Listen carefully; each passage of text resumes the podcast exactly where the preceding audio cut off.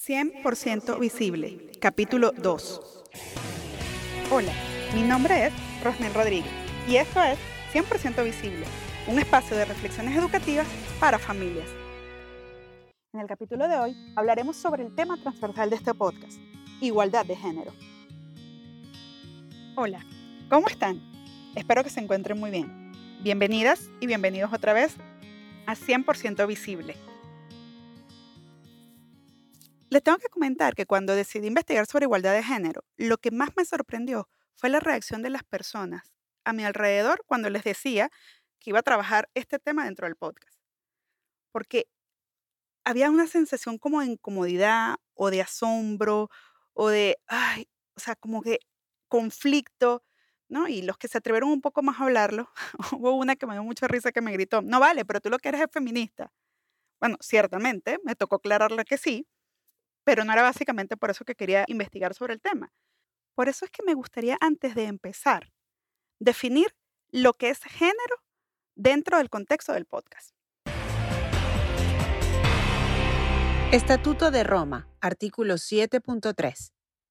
A los efectos del siguiente estatuto, se entenderá que el término género se refiere a los dos sexos, masculino y femenino, en el contexto de la sociedad el término género no tendrá más aceptación que la que antecede. Así que cuando yo hablo de género, me refiero a masculino y femenino. Y cuando me refiero a igualdad, me refiero a aquella que es para todas las personas.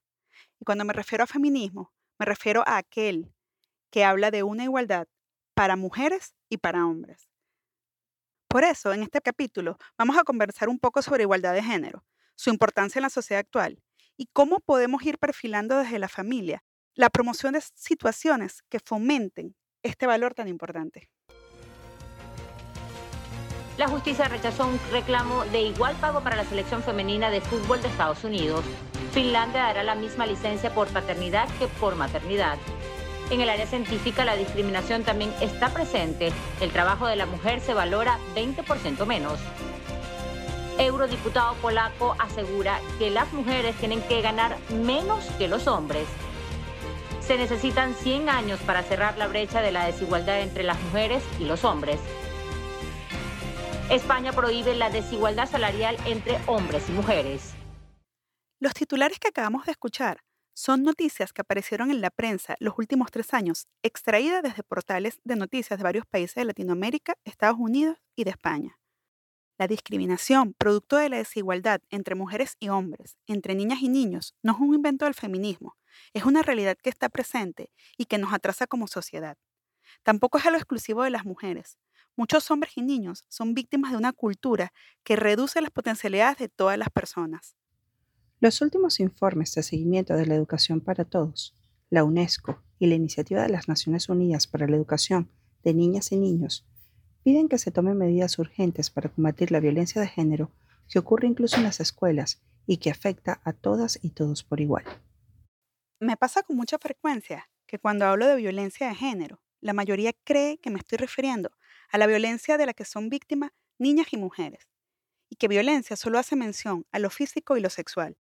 Pero lo cierto es que madres, padres, educadores, tutores y todas las personas a quienes nos interesan la infancia, la educación y el desarrollo pleno de las personas, debemos hacernos conscientes y concientizar a otros que además de física y sexual, la violencia también puede ser psicológica, también se da por acoso, también se da por la intimidación y la manipulación, y que es necesario saber reconocer y recordar que los varones también pueden ser víctimas de este tipo de situaciones.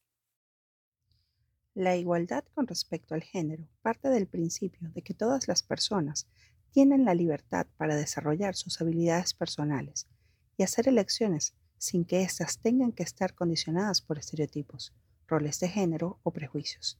Implica que se tomen el comportamiento, aspiraciones y necesidades específicas de las mujeres y hombres y que sean valoradas y favorecidas de la misma manera. Libertad para hacer elecciones aspiraciones y necesidades específicas de las mujeres y hombres y que sean valoradas y favorecidas de la misma manera. Para mí, eso es lo central de lo que se trata el principio de igualdad de género.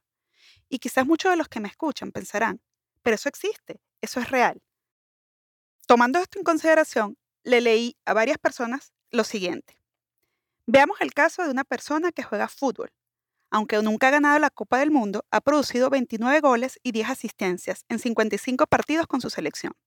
Tiene un trofeo de la Copa América y es considerado el mejor jugador en la historia de su país, ganador del Balón de Oro y es el líder de todos los tiempos en goles de la Copa Mundial entre hombres y mujeres.